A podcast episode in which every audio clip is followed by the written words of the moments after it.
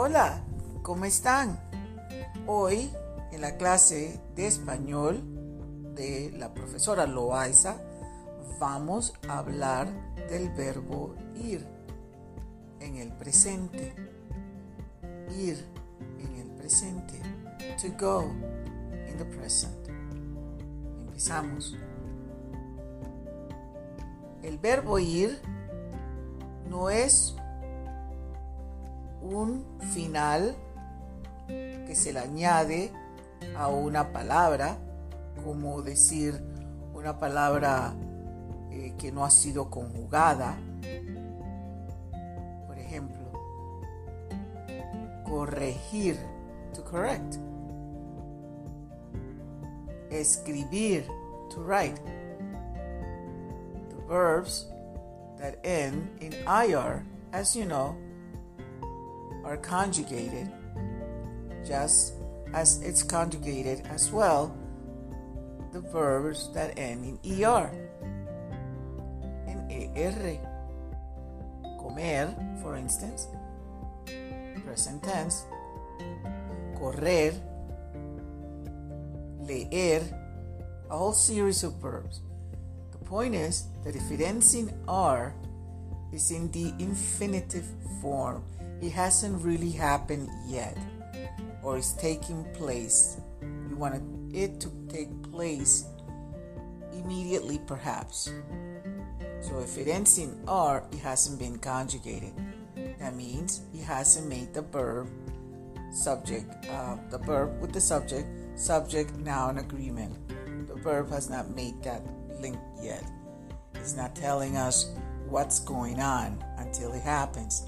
So if it ends in ir, it's not to be confused with the actual verb, the irregular verb of ir, ir. So it's just on its own, alone, ir, which equals to go, to go.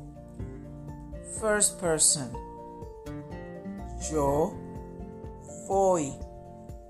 Notice it's an irregular verb, so it's going to have a different conjugation whatsoever, you know? So it doesn't have IR. So how do we secure it? Voy. V O Y. Voy.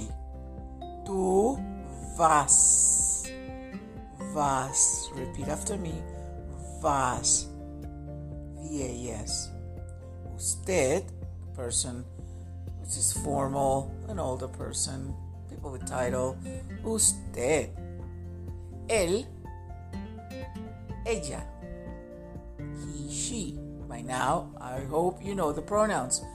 It is imperative to learn the pronouns in its respective order.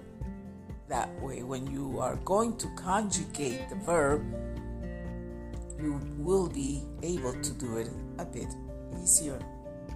Nosotros always includes you. Vamos. Vamos. Notice at the beginning, I said hoy vamos, which means today we are going to. We are going to. Okay?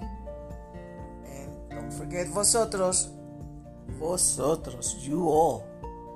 Vais. Vais ustedes, ellos, ellas van. Like a van, van. That's simple. Associated with a van, van. So what does it mean? I go, you go, he, she, it goes, we go, you all go, they go. Now let's have some examples. Yo voy para la biblioteca. Yo voy para la biblioteca. I need that para there. Why? Because it's a preposition. Same as it applies in English. I'm going to the library. Specifically means that I'm going today. It hasn't happened yet. You, tú, tú vas a la casa de tu mamá. Tú vas a la casa de tu mamá, a la casa de tu novio, boyfriend, a la casa de tu papá, a la casa de tu abuela, grandma, abuelo, grandpa, etc. Él, ella, usted va, va, va al hotel imperial. Nosotros, nosotras vamos a comer en Chilis. Nosotros, oh, boy and girl, and you, we're going to eat at Chili's restaurant. Restaurante. Vosotros, you all, sois españoles? Are you all from Spain? Spanish? Ustedes, ellos, ellas van para la piscina. Ustedes, ellos, ellas van, van, para la piscina. Probablemente yo voy a dormir. Yo voy a dormir. Dormir. buenas noches. Dormir. Sí. Tú vas a la casa de tu mamá, ¿recuerda? You know, repeat all of this so you can get more familiarized with these verbs. This is all in the present tense. This is all taking place at this precise moment. Right? So, you know now the verb to go. What is it? Ir. Ir. Ir. It's not an ending, it's just a verb. It is the action takes place. Something's going to take place. So that's a verb.